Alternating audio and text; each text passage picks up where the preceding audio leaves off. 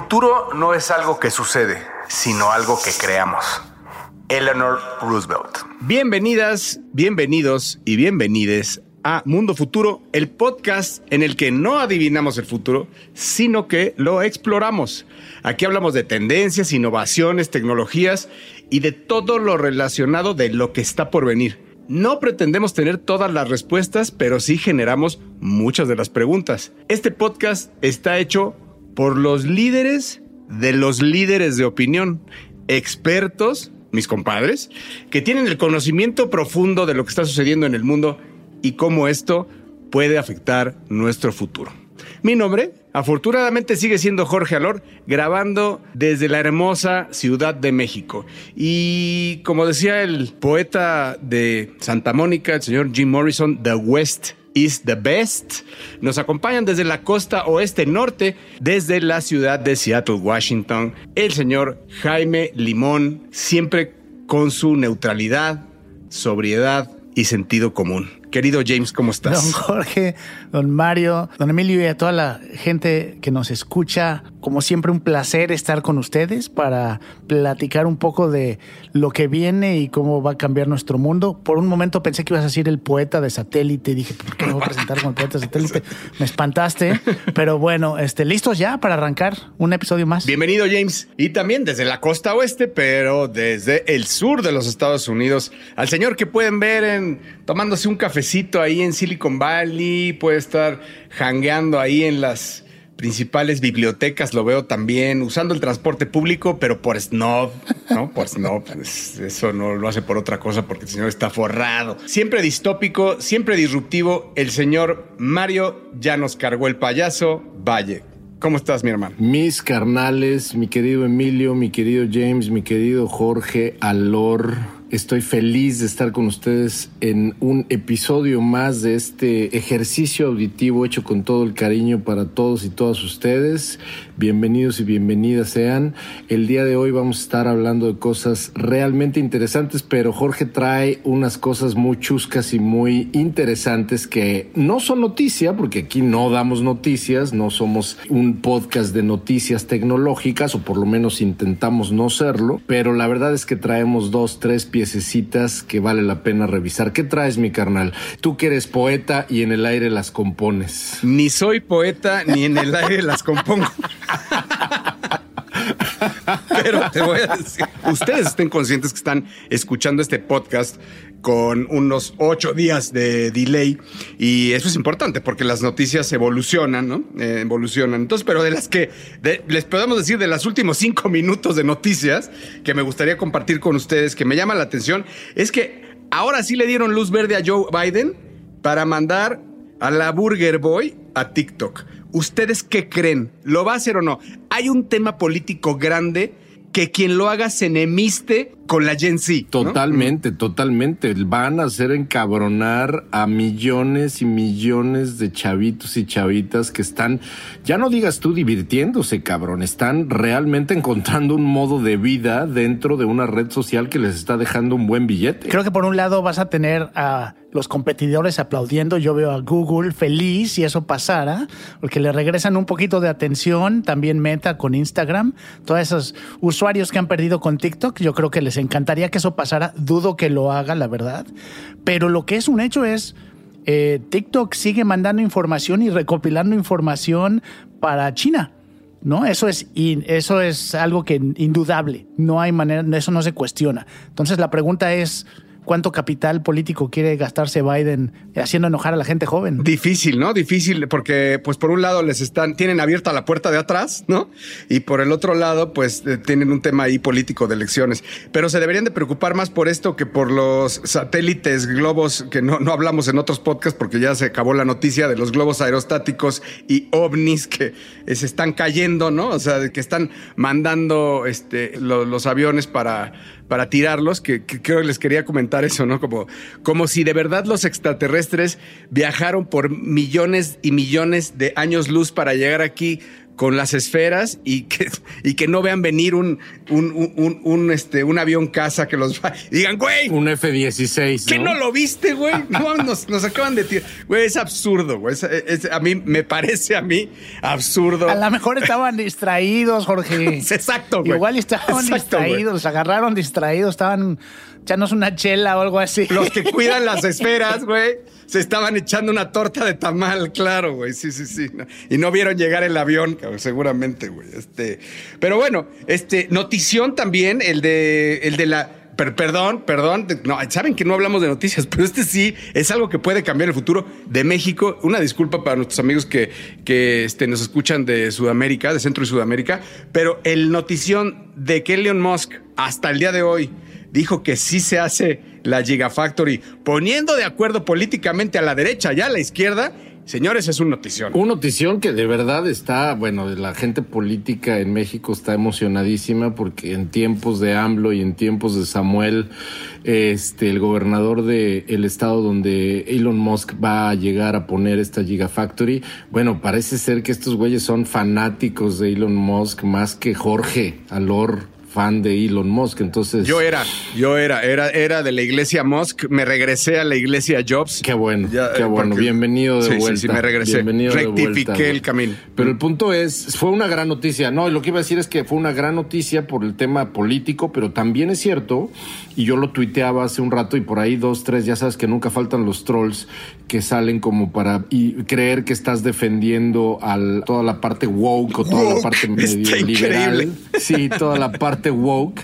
Pero, pero en realidad es muy ingenuo pensar que la prioridad número uno de Elon Musk es impulsar al talento mexicano, cabrón. O sea, lo que en realidad está viendo Tesla es, por un lado, un territorio a donde le pega el sol bien chingón, por todos los temas solares y de energía y de almacenamiento que traen las, gigafa- las gigafactories, todo lo que dijo en su Investors Day, ¿Se acuerdan? No sé si vieron su Investors Day, pero en su Investors Day habló justamente de cómo el mundo iba a moverse a esta energía solar y México es uno de los países más beneficiados en este sentido. Entonces, vienen cosas interesantes de automatización que no necesariamente van a ser la panacea de beneficio de empleabilidad, güey. No implica mano de obra, ¿no? Exacto, exacto. Sí va a haber, definitivamente va a haber mucha mano de obra lateral y muchas... No, no estoy diciendo que sea una mala noticia.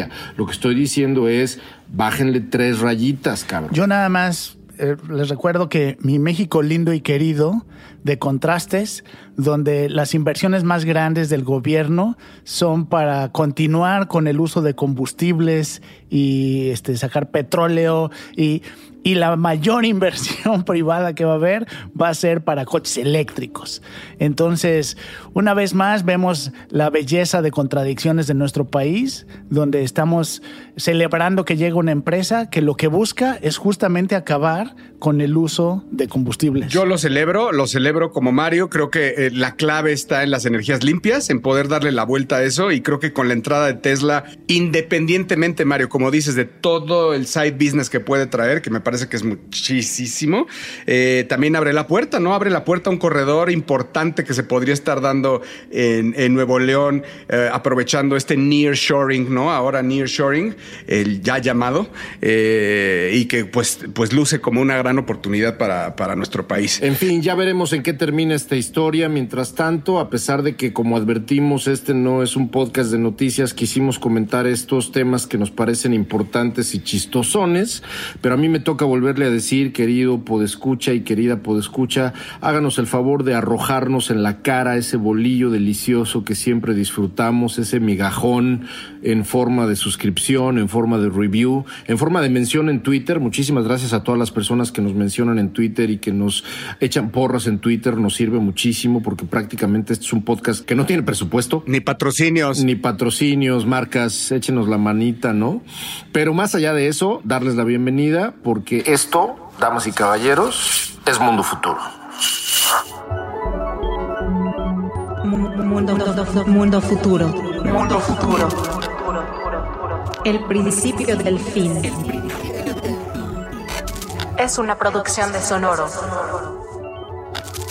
Con Jorge Alor, Mario Valle y Jaime Limón.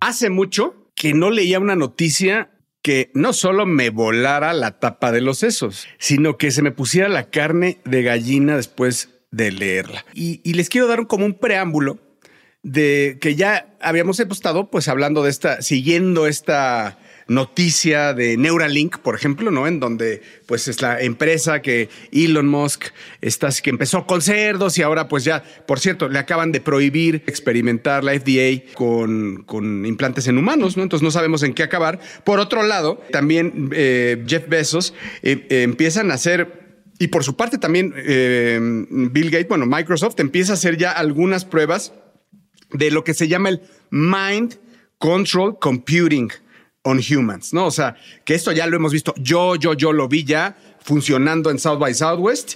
Eh, un, dude conectado, pues ya sabes, con, con todos estos conectores en la cabeza y moviendo el mouse con la mente. Entonces, esto, esto ya viene de, y eso lo vi hace unos tres años. Entonces, vaya, esto ha ido evolucionando. Pero de, lo que les quiero hablar, amigos, es de eh, algo que se llama High Resolution Image Reconstruction with Latent Diffusion Models for Human Brain Activity, lo que es lo mismo que lo que están haciendo, esto lo están haciendo en Osaka, en la Universidad de Osaka, Japón, y están haciendo reconstrucciones en alta resolución de imágenes de la actividad cerebral humana a digital. Esto quiere decir, y les voy a poner un ejemplo como lo viene en un paper, porque esto viene en un paper liberado por la Universidad de Osaka en Japón.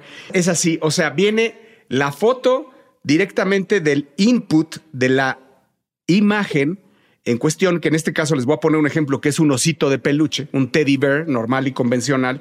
Ese teddy bear lo lo captan mis ojos, se va a mi cerebro y por medio de resonancia magnética lee, o sea, y estos, vaya, a ver, los algoritmos leen, que eso es lo que está impresionante, lee la actividad cerebral y traduce por medio de Stable Diffusion en un osito de peluche como lo está viendo la mente del fulano. Imagínense eso, entonces reconstruye, en el paper vas a poder, estás viendo el oso de peluche que el original que hizo el input y el oso de peluche que reconstruye Stable Diffusion después de haber leído la mente del humano. Y fíjate, justo estaba leyendo en el paper que nos compartiste, eh, Jorge, que de hecho no utilizan la resonancia magnética normal, sino que es una resonancia magnética que le llaman funcional. Entonces, en vez de, en vez de tomar una imagen fija, eh, toma este, una imagen dinámica. Entonces, por eso es que puede ver todos estos como señales que está mandando el cerebro. Y estas señales, como se van capturando en tiempo real, se van interpretando por un sistema como,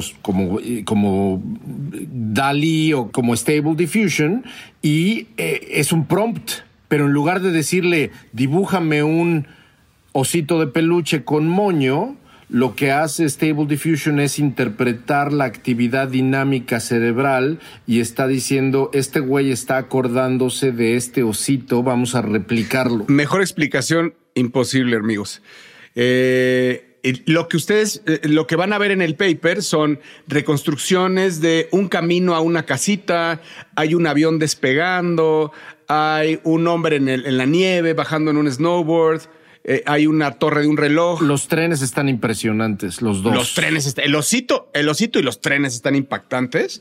Eh, por ejemplo, eh, hay uno, me, llama la atención el del snowboard porque si ven la imagen original, ahí los que no están viendo la imagen, les platico que es una imagen loca. O sea, es un, es, parece como una montaña, como, pero no, pero este atrás tiene como un cielo, pero tiene dos imágenes. Y la interpretación de la mente es un dude bajando en un snowboard de una montaña y está mucho mejor la interpretación de lo que hace Stable Diffusion que la imagen original. Yo creo para la gente que nos escucha, por favor, guarden en su memoria, acuérdense cuando escucharon este episodio, porque este es el primer pasito al día en que vayan ustedes a la tienda a comprar un disco duro que guarda sus recuerdos conforme los van haciendo, que guarda sus memorias, porque es básicamente, este es el primer paso a poder tener sin tener que conectarse físicamente a un cerebro, este es el primer paso para poder empezar a guardar toda la información cerebral, eh, interpretarla y convertirla en código. A mí también me explotó la cabeza cuando Jorge nos compartió este paper porque me viene a la cabeza a partir de lo que estás diciendo, Jaime,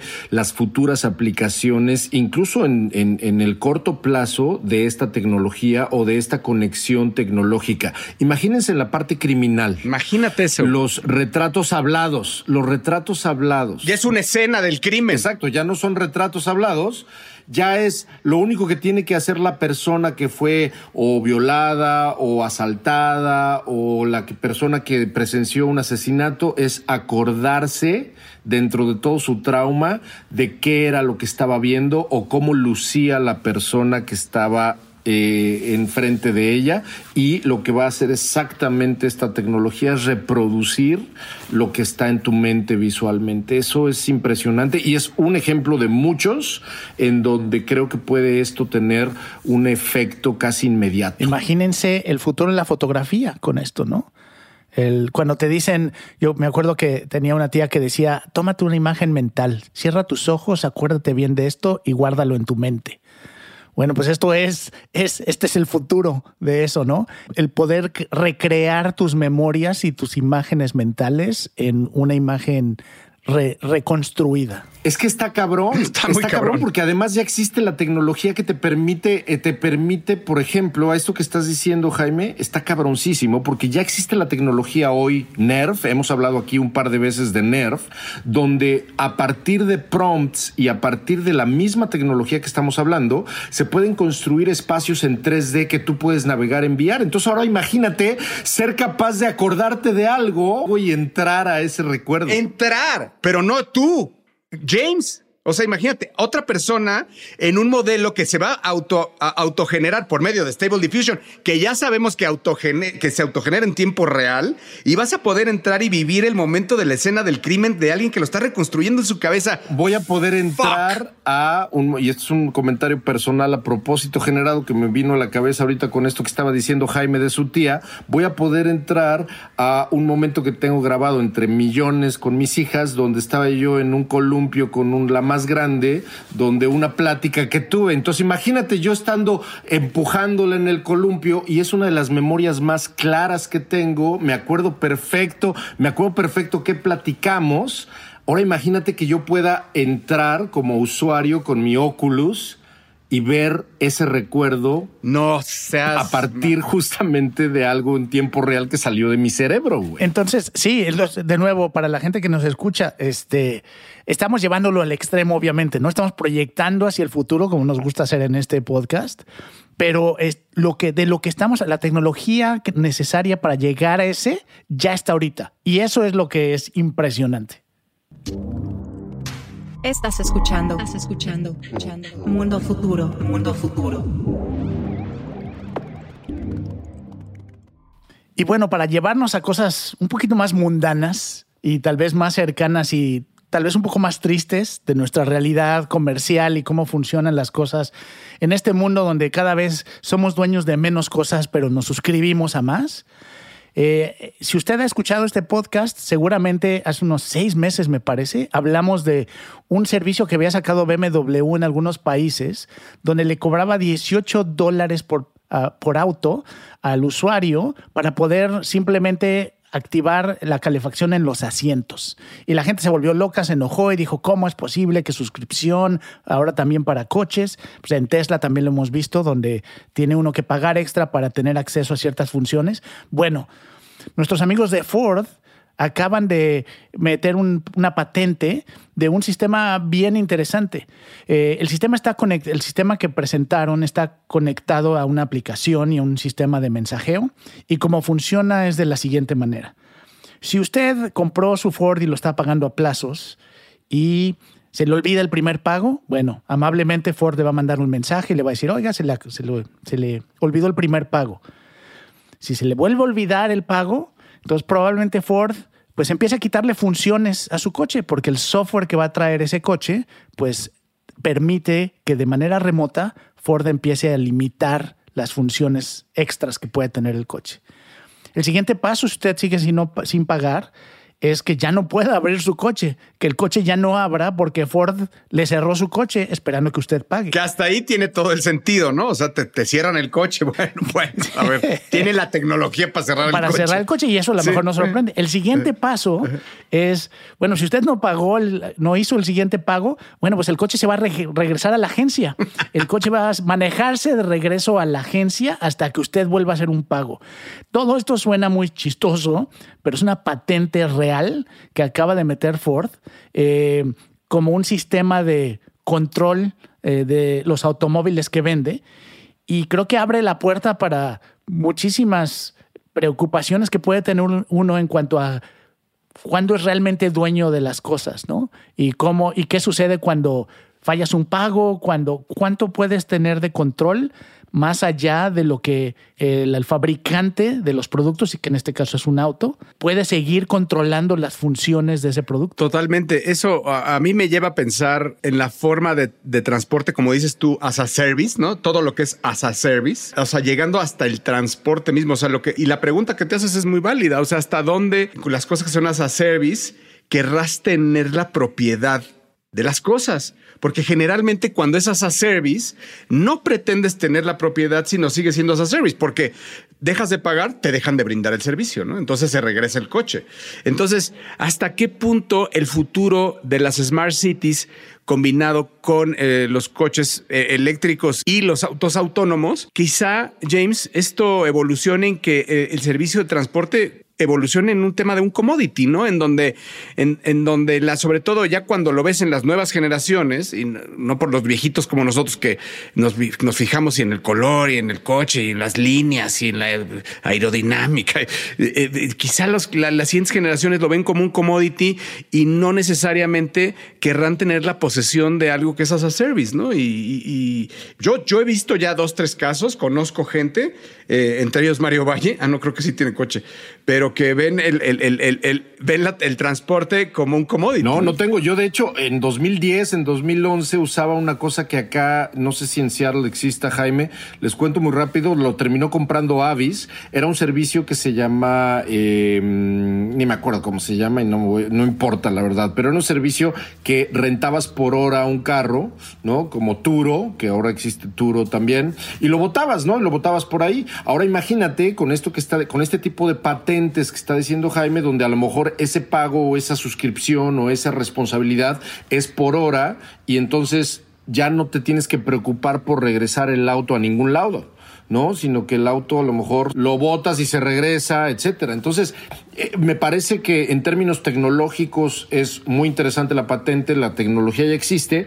En términos del futuro uso, yo soy de los que cree que cada vez menos gente en el mundo eh, va a requerir un auto, sobre todo no solamente por el despliegue de número de autos autónomos, sino porque efectivamente este commodity va a ser más bien as a service y no un producto, a menos que siga esta tendencia donde Elon Musk sin duda es uno de los de los culpables, donde tener un auto sigue siendo una señal o una eh, bandera de estatus, de estatus, efectivamente, ¿no? Sí, sin duda.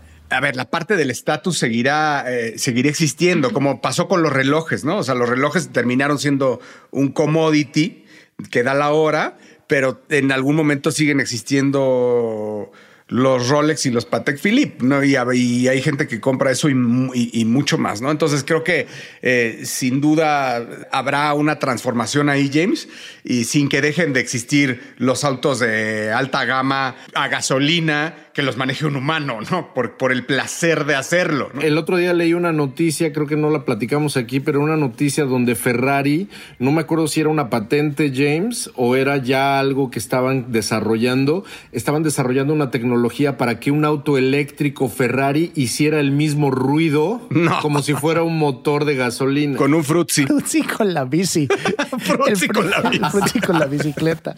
La botella de plástico. Para los que no les tocó el Frutzi, es una botella de plástico que pones en la bicicleta para que haga ruido. para que suene como Para motocicleta. Que eso los, eso. Los coches, los coches eléctricos tienen que generar ruido, aunque no necesariamente tendrían que hacerlo. Los fabricantes les ponen un ruido por seguridad a la gente alrededor. No sé si eso sabían, pero es, sí. No sabía, porque fíjate que ahora que lo dices, yo sí escucho, luego yo ando mucho en bicicleta y escucho en las en algunas subidas los coches eléctricos y se escucha un ruido agudo, no se escucha un ruido, eh, pero sí se escucha, ¿eh? Sí se escucha. No sabía que era a propósito. Sí, hay todo un desarrollo y de hecho, no me acuerdo, hijo, tengo que buscar eso para, la- para el próximo episodio, pero eh, han buscado hasta compositores este, importantes para ayudar a definir los sonidos que hace cada coche eléctrico eh, y que sean parte de la identidad. Imagínate estar escuchando querida, querida en el carro, o sea, que, que, que el- que el- que la canción Cuando que suena reversa. cuando avanza,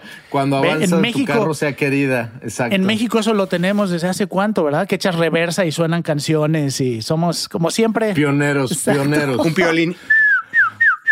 Entonces, pero, pero sí, todo, todas, todas esas funciones adicionales que los autos no tenían, y digo ya para cerrar un poco este tema, eh, pues creo que este, esta patente de Ford pone muy claro que el futuro de todos estos productos que siempre vimos como lo compro y es mío, tal vez se acabó. ¿No? Mientras más software y más servicios van conectados a cualquier producto que compramos, eso implica aunque la parte de propiedad no cambie, el uso y las funciones de algo que tú sentías que era completamente tuyo, tal vez ya se acabó. Estás escuchando. Estás escuchando. escuchando. Mundo futuro. Mundo futuro. Bueno, y regresando un poco a los temas que nos volaron la cabeza esta semana, estaba yo platicando con mis colegas en seis, estos dos eh, venerables ancianitos que son personas mayores que yo. Eh, les estaba yo explicando con pelos y señales de qué se trata de lo que voy a hablar el día de hoy. Y la verdad es que sí vale la pena que ponga usted atención porque no es un tema, vaya, sí es un tema fácil, pero es un tema complejo y sobre todo éticamente alarmante. Ya sabe que a mí me gusta picarle la panza, querido y querida podescucha, para que usted se sienta amenazado, amenazada, aterrorizado. Eso me da vida, me alimenta el alma. Si usted al escuchar este podcast se siente ligeramente incómodo. Bueno, imagínese lo siguiente. En el journal Frontiers in Science, que quiere decir fronteras en la ciencia, un montón de científicos publicaron de la manera no como se publica, como lo que estaba platicando Jorge hace un rato, donde un paper es un proyecto específico, ¿no? Con un, una patente a lo mejor, o un ejercicio, o un experimento específico. Esta, esta vez no. Esta vez fue más bien un artículo de consenso científico donde se está llegando a la conclusión de establecer una nuevo, un nuevo campo y formalizar un nuevo campo que lleva tiempo desarrollándose y creándose y que se llama Organoid Intelligence, por sus siglas en inglés, OI. En lugar de AI, que es Artificial Intelligence y que es lo que está más de moda últimamente, A ver, entonces, ¿nos estás diciendo que AI ya está fuera? Ya AI es de ayer. güey. Desde ayer, güey, hueva. Lo de mañana se llama OI y es y es Organoid Intelligence y como efectivamente si usted usted se está imaginando es inteligencia a partir de tejidos neuronales, tejidos y pequeñas computadoras creadas a través primero de tejidos cerebrales. Entre hoy en día existen ejercicios y experimentos con 50 mil células neuronales. Para que esto llegue verdaderamente a ser algo realista, se necesitan aproximadamente 10 millones de células neuronales en un pedazo de cerebro que se convierta en una computadora orgánica. Oye, a ver, explícame algo, explícame algo. ¿Esto tiene o no tiene que ver con nanotecnología, lo que conocíamos como nanotecnología? ¿Esto es como biotecnología? Esto es 100% biotecnología hasta cierto punto, aunque no tiene que ver con química necesariamente, o bueno, sí, pero en realidad más bien a un nivel neuronal. Eh, acuérdate que la nanotecnología son estos ultra pequeños y diminutos aparatos creados artificialmente por el hombre, por el ser humano, que tienen algún comportamiento potencialmente computacional, pero que son capaces de meterse a grados a lo mejor no cuánticos, pero sí microscópicos o casi atómicos en en cualquier este en cualquier ambiente. Esa es la nanotecnología. Pero estamos hablando de algo donde en vez de hacer chips de silicón y de plástico y de metal, estamos hablando de células. Vamos a usar células para crear computadoras. Estamos hablando de los un, un sueño de David Cronenberg para la gente que le gusta el cine obscurón. David Cronenberg siempre se ha imaginado que la estética orgánica es lo más importante. Y aquí estamos hablando entonces de computadoras hechas con células. Ya no utilizan nada. Exactamente. Entonces, ahora imagínate la madriza que le pondrían a las computadoras basadas en hardware, James, nada más para que se den un, un- un- un ejemplo o para darles un ejemplo. Hemos hablado aquí muchas veces de AlphaGo, que es este proyecto de Google que estaba orientado a entrenar a esta computadora de inteligencia artificial para jugar este juego que requiere una capacidad creativa y de inteligencia tremenda. No sé si sabían o si ya lo habíamos mencionado, creo que sí, pero los datos o el dataset que se usó para entrenar a AlphaGo fue un set de 160 mil juegos. ¿Sabes cuánto se necesitaría de tiempo humano para poder jugar 160 mil juegos durante cinco horas aproximadamente diarias? 175 años. Tú tendrías que vivir 175 años y jugar 5 horas diarias AlphaGo para jugar esos 160 mil juegos. Entonces, aquí viene la comparación interesante. Las computadoras son una chingonería. Las computadoras bajadas, basadas en silicón, James, son una chingonería con los números. La inteligencia artificial que hoy estamos viviendo son una chingonería con procesar datos rápidamente. Pero nuestro cerebro es una chingonería en aprender en poco tiempo y en sustraer esa información y con esa capacidad orgánica que tenemos, que se calcula que a nivel terabytes son, creo que 2.300 o 2.500 terabytes de capacidad de almacenamiento que tiene nuestro cerebro aproximadamente. Ahora imagínate la posibilidad de replicar, y aquí viene el tema ético, porque estamos hablando medio de un pedo, primero Frankenstein, ¿no? Donde se utilizan tejidos cerebrales para crear computadoras y crear, además, computadoras que tienen una eficiencia energética muchísimo más chingona que las computadoras que dependen de conectarlas a la red eléctrica. Porque hoy este tipo de ejercicio o de, o de experimento, digamos, eh, a, nivel, a nivel cerebral, Con un gancito tienes. con un gas. Exacto, con, esa glucosa ya tienes, ¿no? Eh, son 2.500 terabytes la capacidad que se calcula que tiene un cerebro en términos de almacenamiento. Que esto se conecta un poco con el otro tema que hemos platicado ya un par de veces de todos los experimentos para guardar información en, en DNA, ¿no? Pero ahí estás hablando de almacenar datos o información. Aquí lo que estamos hablando es de procesar. Procesar y almacenar, sí, pero procesar y que eso se convierta, es que tú lo dijiste de una manera bien, bien fácil de entender, James, que es en lugar de silicón, en lugar de un procesador, digamos, basado en hardware como hoy lo conocemos, que sea un procesador 100% biológico basado en redes neuronales. Y evidentemente vienen unos montones de temas éticos, no solamente por el tema biológico del uso del tejido, pero una de las preguntas que se arrojaban ¿no? a la hora de declarar que tenían que hacerlo de manera muy eh, responsable, una de las preguntas que se arrojaban era ¿Qué pasa si, aunque sea en términos muy parciales, este tipo de computadoras crean un tipo de conciencia? ¿Qué tal si este tipo de computadoras pequeñas se convierten en mini cerebros o mini conciencias que dicen, güey, ¿qué estoy haciendo yo aquí, cabrón? ¿Por qué le estamos tratando de hacer cosquillas en los testículos al tigre? güey? Exacto. al tigre de la, ¿por al qué, tigre llamado naturaleza. Te digo por qué, Por- porque, y esa es la historia de la tecnología, desafortunadamente, porque se puede. Y como hay poca gente que entiende lo que está pasando como para frenarlo, la gente y muchos de los avances que hoy tenemos y cosas que vivimos hoy existen porque alguien dijo, ah, pues sí se puede. y no hubo un cuestionamiento, ¿no? Lo que más me llamó la atención de este, de este artículo es que en realidad, insisto, no habla, a pesar de que ya hay algunos experimentos reales, con, les decía, con 50 mil células, algunos experimentos de algunas, este, de algunas eh, eh, universidades también orientadas adivinen qué, a ponerlos a jugar videojuegos a estos pequeñas computadoras. Todo tiene que ver con videojuegos, damas y caballeros.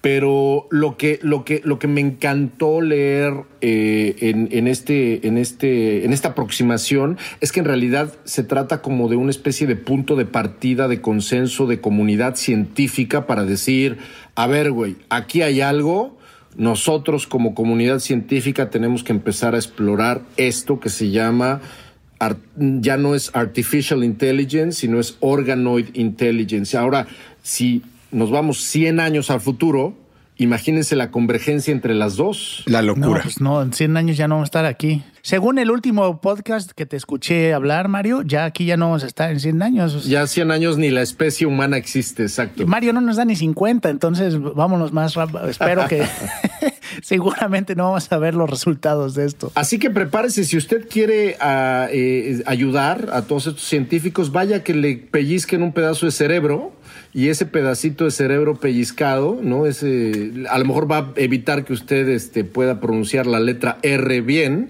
pero mm, va a ayudar a la ciencia, entonces vaya. Pues eh, sentimos mucho, eh, una disculpa, ¿verdad? Por hacerles volar eh, el cerebro, por hacerles volar la cabeza en este episodio. Si usted va al trabajo, sentimos mucho que, llegue confundido y no esté enfocado en lo que debe. Si usted lo está oyendo en la noche, pues sentimos mucho que no pueda conciliar el sueño. pero no es nuestra misión. Pero bueno, nuestra misión sí es enseñarle todos esos escenarios de futuro que se ven de lo más extraño. Así que les, les queremos reiterar nuestro agradecimiento. Eh, sabemos que hay mucha gente que nos está, que nos sigue por, por Twitter, nos está eh, nos está echando porras todo el tiempo, está mandando saludos. Muchísimas gracias. Todos, sabes, todos saben quiénes son. Si ustedes nos gustan seguir en Twitter, porque pues después de repente ponemos cosas interesantes y, sobre todo, por ejemplo, pues en, mi caso voy a, voy a colgar el paper, el paper de la, de la primera noticia que, que dimos de Stable Diffusion. Y bueno, si usted quiere seguirnos, el señor Jaime Limón está en Twitter como Mr. Lemon. El señor Mario el Incendiario Valle está como Bill Benny y un servidor estoy como el padrino. Muchas gracias por escucharnos. Nos escuchamos en el próximo episodio. Un placer. Gracias James. Gracias Mario. Muchas gracias Emilio en la producción. Hasta la próxima.